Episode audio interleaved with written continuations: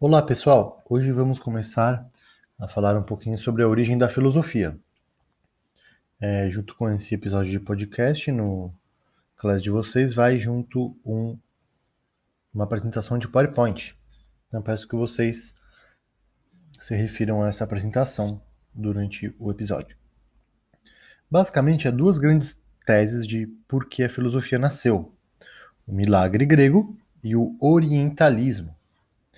Quem criou essas duas correntes foi um, um, um grego, foi o próprio Diógenes Laércio. Diógenes foi um doxógrafo grego. O que é um doxógrafo? É uma pessoa que uh, compila, escreve a respeito daquilo que outras pessoas fizeram ou disseram.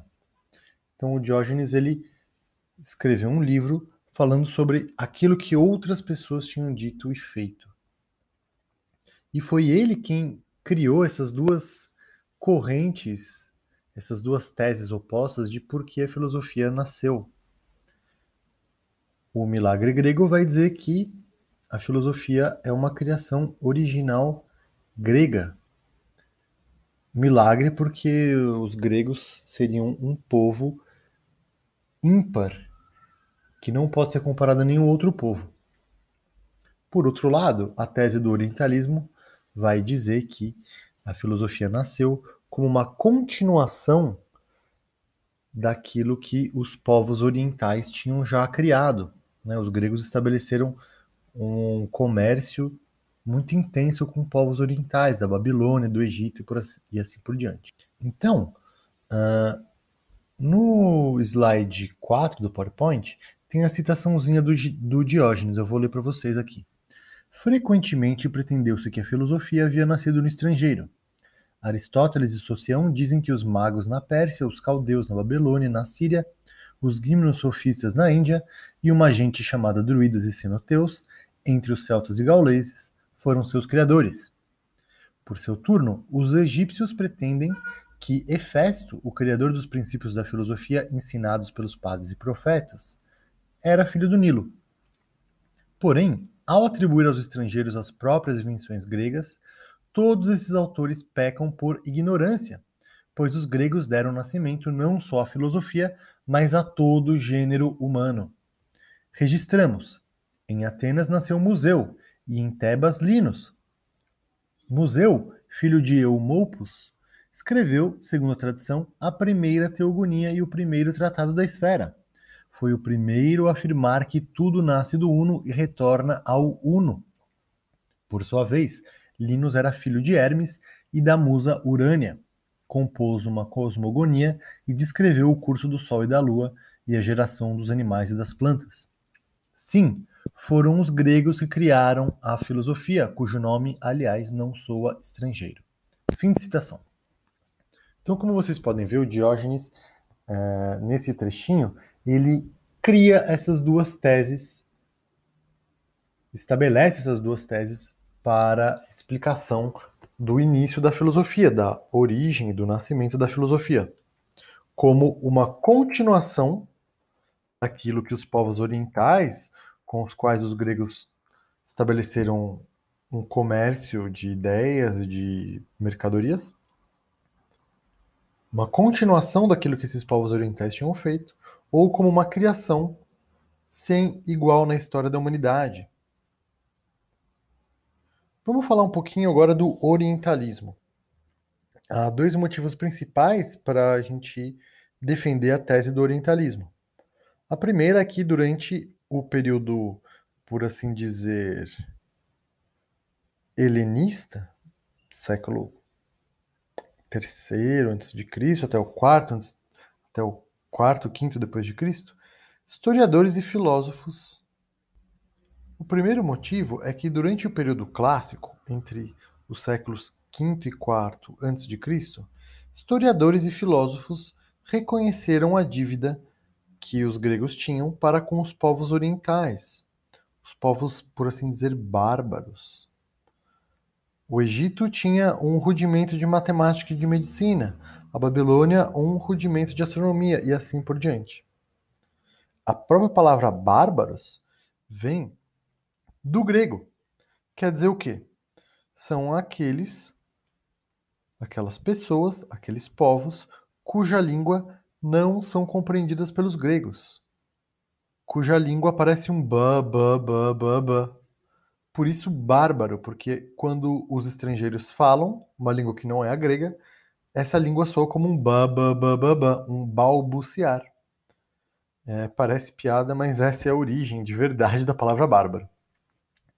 O segundo motivo para a gente defender o orientalismo é que durante o helenismo, uh, após ali a, o estabelecimento das, da, de Alexandria e do império criado por Alexandre o Grande, houve uma centralização do poder político, econômico e cultural em Alexandria. E isso gerou um cosmopolitanismo muito grande. Quer dizer o quê? Uh, pessoas de diferentes culturas conviviam numa mesma grande metrópole, uma grande cidade. Cidade que era uh, o lar da, da famosa Biblioteca de Alexandria. Então, no helenismo, a distância entre os gregos e os outros povos bárbaros se diluiu bastante e tendeu a diminuir. Então, historicamente, eu já falei aqui, vou, vou reforçar, os gregos tinham um, é, relações muito estreitas com esses povos, por assim dizer, orientais. E houve uma troca muito grande aí de uma série de coisas, inclusive de conhecimentos. Vamos aqui aprofundar um pouquinho mais no porquê o orientalismo pode ser uma tese defensável.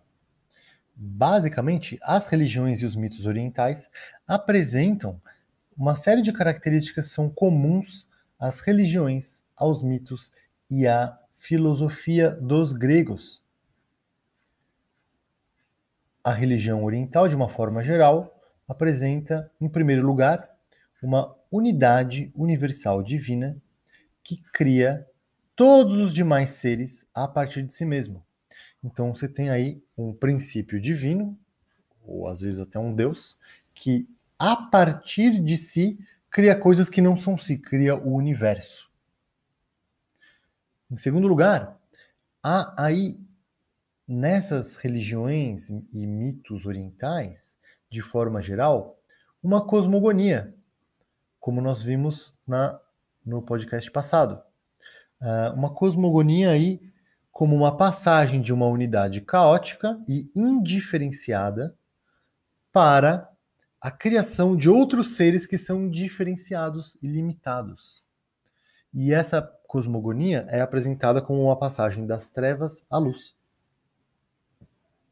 Em terceiro lugar, essa cosmogonia é apresentada como um processo de geração, de criação de coisas por meio de uma força intrínseca a essa unidade universal divina. Então, é, há aí uma, uni, uma unidade primordial, caótica, indiferenciada, em que uma coisa não está separada da outra, e por uma força interna e própria a essa unidade caótica, essa própria unidade cria coisas que não são ela, e essas coisas que são criadas são diferenciadas, separadas e limitadas. Por conta dessa cosmogonia, de uma unidade caótica primordial, que cria coisas que não são ela, há a compreensão do universo a partir de uma conexão que liga e une todos os seres, porque todos nasceram da mesma unidade. E esse processo dessa cosmogonia é, apresentado por meio de uma lei ou de uma necessidade que estabelece a geração, a transformação e a corrupção ou a morte de todos os seres num tempo cíclico. Em último lugar, há nessas religiões e mitos orientais um dualismo entre um corpo mortal e uma alma imortal. Alma essa que precisa ser purificada e com isso purificar-se do próprio corpo, que em geral traz elementos uh, mais baixos ou inferiores, a alma precisa se purificar para retornar a um reino da paz. Hum, e será que a gente pode mesmo dizer que o orientalismo é a origem da filosofia? Algumas dúvidas aí então.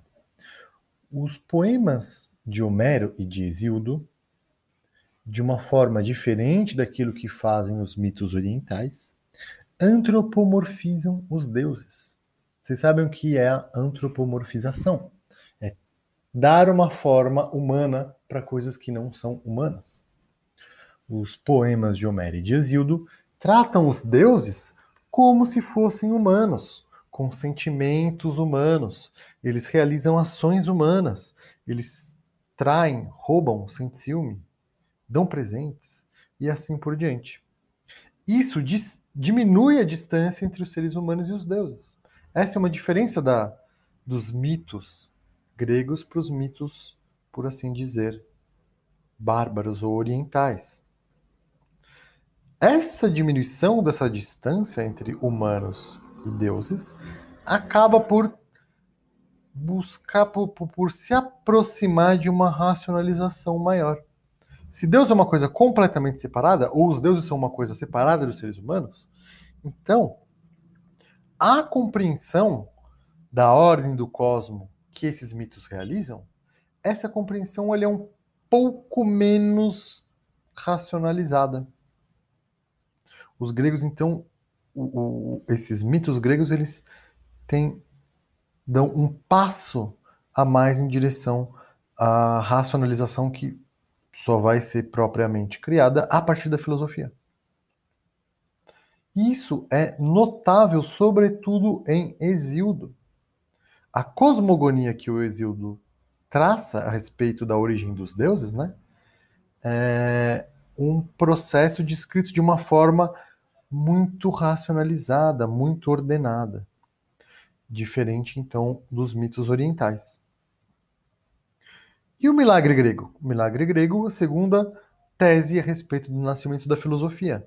O milagre grego vai defender que a filosofia é uma criação exclusiva dos, do povo grego.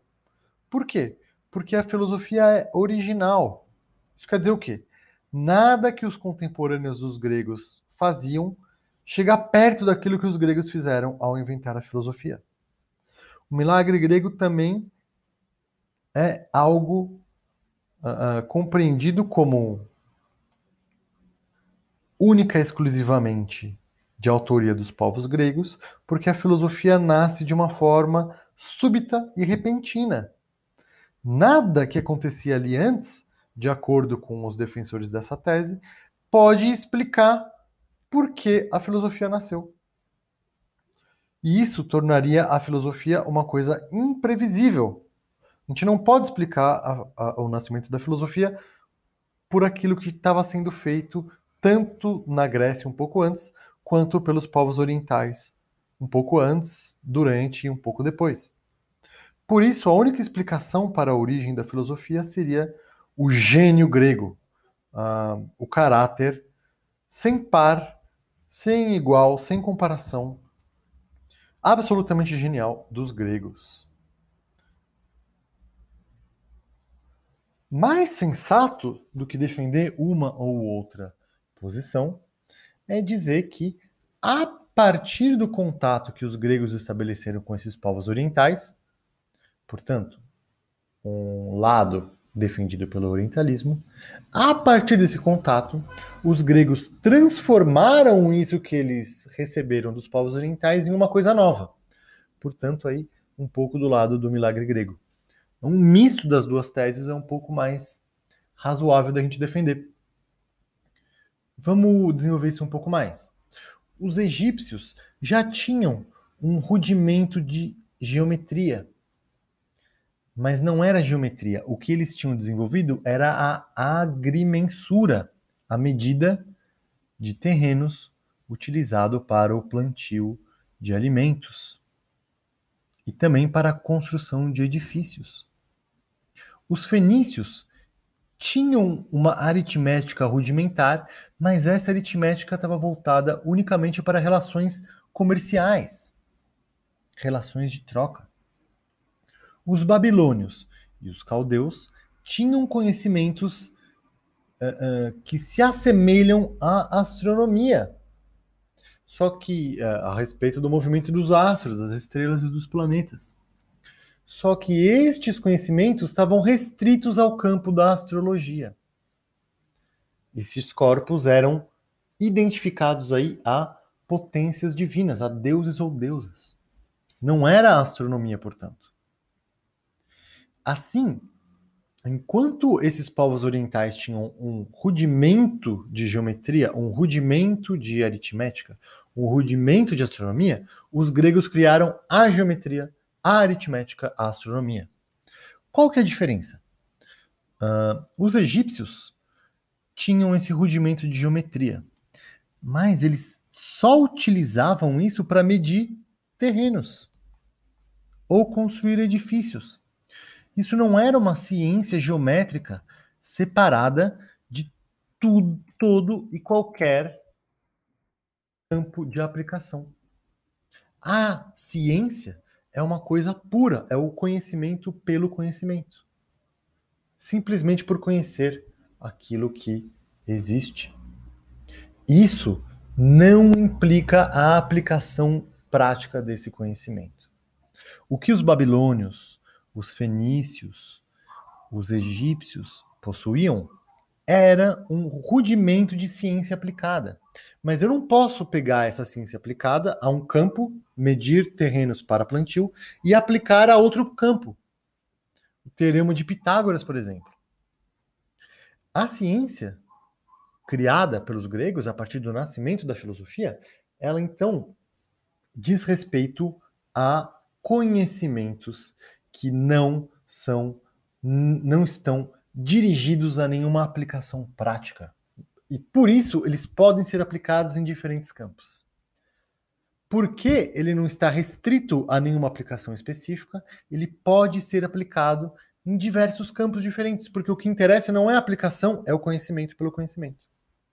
Então, enquanto os babilônios tinham, desculpa, enquanto os egípcios tinham um rudimento de geometria voltado e restrito para a agrimensura, a medida de terrenos para plantio, os gregos inventaram a geometria, que vai simplesmente tratar de formas espaciais.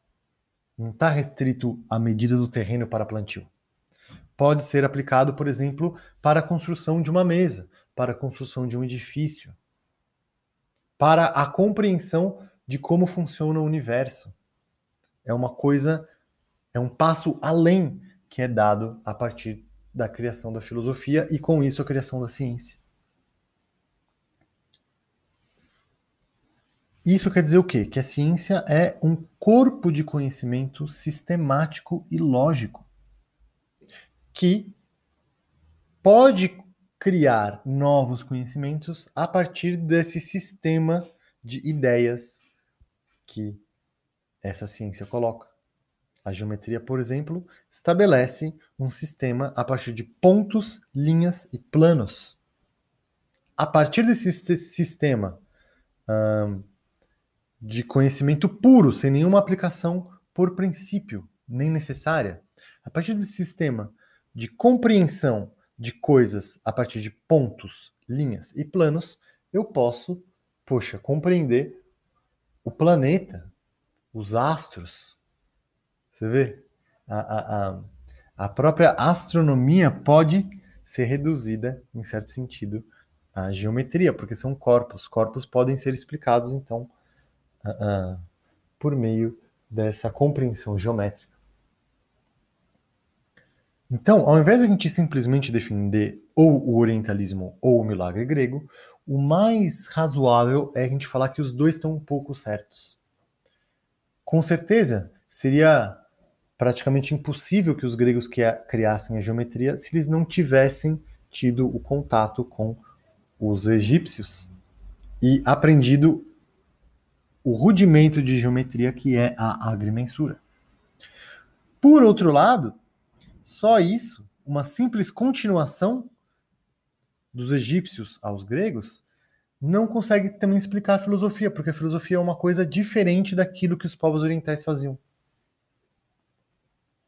Então, mais razoável a gente dizer que, a partir desse contato com os povos orientais, os gregos transformaram isso em uma coisa nova e original, que até hoje a gente usa. Poxa, a nossa ciência moderna é herdeira direta da invenção da filosofia e da compreensão racional do mundo e não mais de uma compreensão por meio de histórias mitológicas. Uma outra invenção dos gregos que nos ajuda a compreender a origem da filosofia foi a política. Sim, os gregos inventaram a política. O que isso quer dizer? Uh, os povos anteriores aos gregos e até contemporâneos mais orientais conheciam fenômenos políticos uh, uh, relações de mando e de poder eram, bom, muito utilizadas nas sociedades. Acontece que nessas sociedades orientais, e até nos, nas gregas, an antes da invenção da filosofia,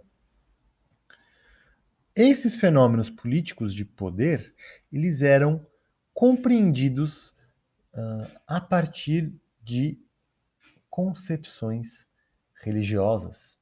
O rei ou chefe da tribo ou da cidade, ou o imperador que seja, ou ele era Deus, ou um representante dos deuses, ou um escolhido pelos deuses. Então, a religião e a política estavam misturadas. O que os gregos fazem é separar a política da religião e falar a política é uma questão humana. Somos nós, seres humanos, que estabelecemos o poder político. O poder político não vem dos deuses, vem de nós. A própria palavra política vem da palavra grega polis, que, como vocês bem sabem, significa cidade. Por quê? Porque é na polis, é na cidade, que os seres humanos estabelecem as decisões a respeito dos rumos que a cidade vai tomar. Sobretudo em Atenas, que vivia uma democracia. E, portanto, os cidadãos debatiam racionalmente a respeito de como eles deveriam lidar com os afazeres da cidade, os afazeres políticos, portanto. Era por meio do debate público, baseado na palavra, não na força, não na porrada, mas na palavra que essas decisões eram tomadas. Aí a gente já tem uma contraposição entre aquilo que o rei ou o imperador ou o chefe manda, cujo poder estava justificado e baseado, portanto, uh, no fato deste rei, imperador ou chefe ser um representante dos deuses, ou um deus, ou um escolhido dos deuses,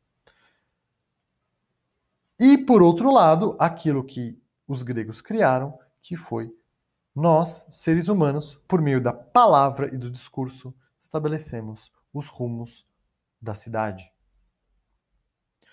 Essa palavra, que era aquilo por meio do qual os homens decidiam aquilo que ia ser feito, essa palavra é uma palavra racional,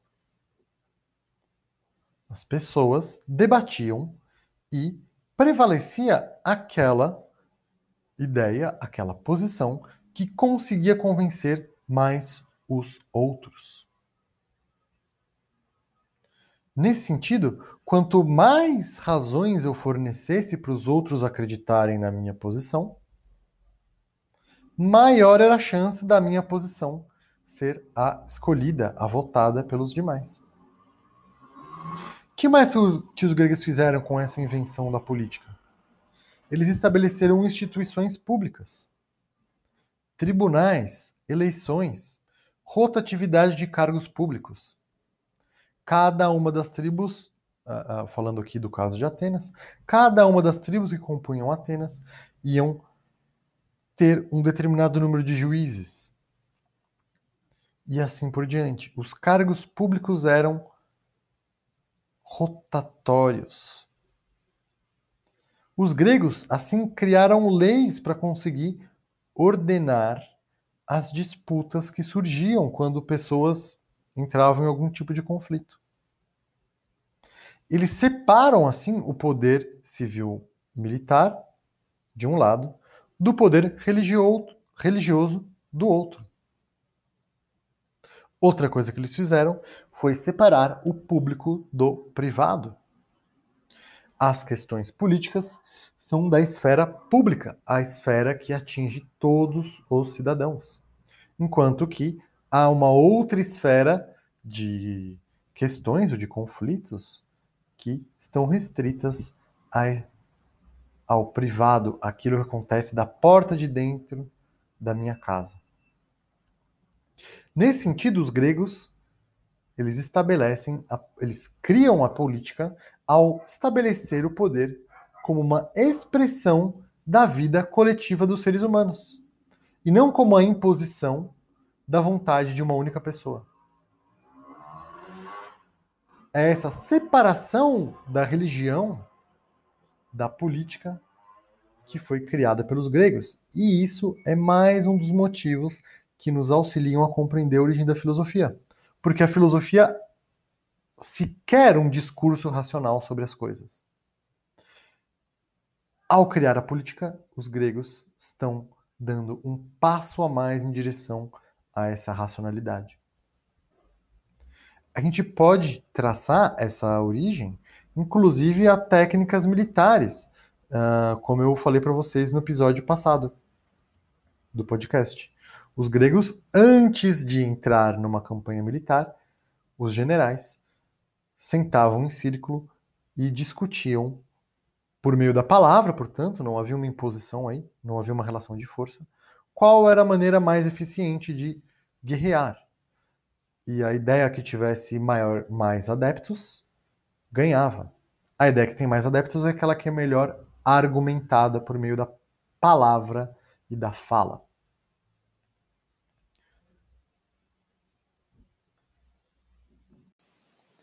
Entram aí os filósofos pré-socráticos, que foram os primeiros filósofos gregos e, portanto, os primeiros filósofos da história da humanidade. Os pré-socráticos, de uma forma geral, eles vão investigar a arqué. Arqué, essa palavrinha grega que vocês já conhecem de arquitetura, arqui-inimigo, arquétipo autarquia, monarquia, tudo tem a mesma raiz etimológica dessa palavra arqué. Arqué significa o princípio primeiro que estabelece aquilo que vem depois. E ela tem basicamente, nesse contexto grego, duas aplicações: uma política e uma ontológica. A primeira aplicação, a aplicação política, um, Arqué no sentido daquilo que vem primeiro estabelece o que vem depois. A monarquia, mono, um, arquia, arqué, é o sistema político em que um único estabelece o poder político. Oligarquia, de oligos, poucos, mais arqué, princípio primeiro que estabelece o que vem depois. A oligarquia é o sistema de governo no qual algumas poucas pessoas estabelecem o poder político, e assim por diante. Todos os filósofos pré-socráticos investigam a arqué. E, e aí, o sentido de arqué é, tende para o segundo uso da palavra arqué, o uso ontológico. A ontologia é um ramo da filosofia que estuda a realidade, o que é o real, o que é aquilo que existe, o que é aquilo que existe de verdade, o que é aquilo que é ilusão, e assim por diante. Todos os filósofos pré-socráticos, eles investigam a arqué. E eles vão buscar reconduzir o universo como um todo, o cosmo como um todo, tudo isso que nós vemos hoje em dia de uma forma ordenada, eles vão buscar reconduzir isso a uma única coisa, a uma única unidade. Isso quer dizer o quê? A gente não vai compreender mais a ordem do universo por meio de uma história com deuses e deusas e elementos sobrenaturais. Vamos buscar compreender o universo a partir da capacidade humana, racional, de compreender essa ordem universal. Os pré-socráticos, de uma maneira geral, são também chamados de filósofos da natureza. Por quê? Aí vale a pena a gente uh, fazer um parênteses a respeito da palavrinha natureza. Natureza vem do latim natura. Natura é a tradução latina para a palavra grega physis. Physis vem do verbo grego fuó, que significa o nascimento de um vegetal. A physis, a natureza no sentido grego, ela envolve não apenas aquilo que é oposto ao ser humano, mas envolve o ser humano também. Até o século XVII, pessoal, sim, até meados de 1600, a natureza não é separada do ser humano. Hoje em dia a gente pensa que a natureza é uma coisa diferente do ser humano, é separada do ser humano. Como a natureza como uh, o reino daquilo que sempre se repete. Então, uma planta precisa de água para sobreviver. Ou se eu soltar uma borracha, ela vai cair com a mesma aceleração de 9,6 metros por segundo. Isso é invariável. Por outro lado, o ser humano estaria no campo da liberdade. Nós temos liberdade, a natureza não. A natureza segue as leis naturais, nós seres humanos seguimos as leis humanas. Essa é a concepção que é criada no século XVII. Até o século XVII, o ser humano faz parte da natureza. E como tal, ele também está sujeito às regras da natureza, às leis da natureza. Os filósofos pré-socráticos, então, são chamados de filósofos da natureza porque eles vão buscar essa visão total, completa do, da, do, do cosmo como um todo.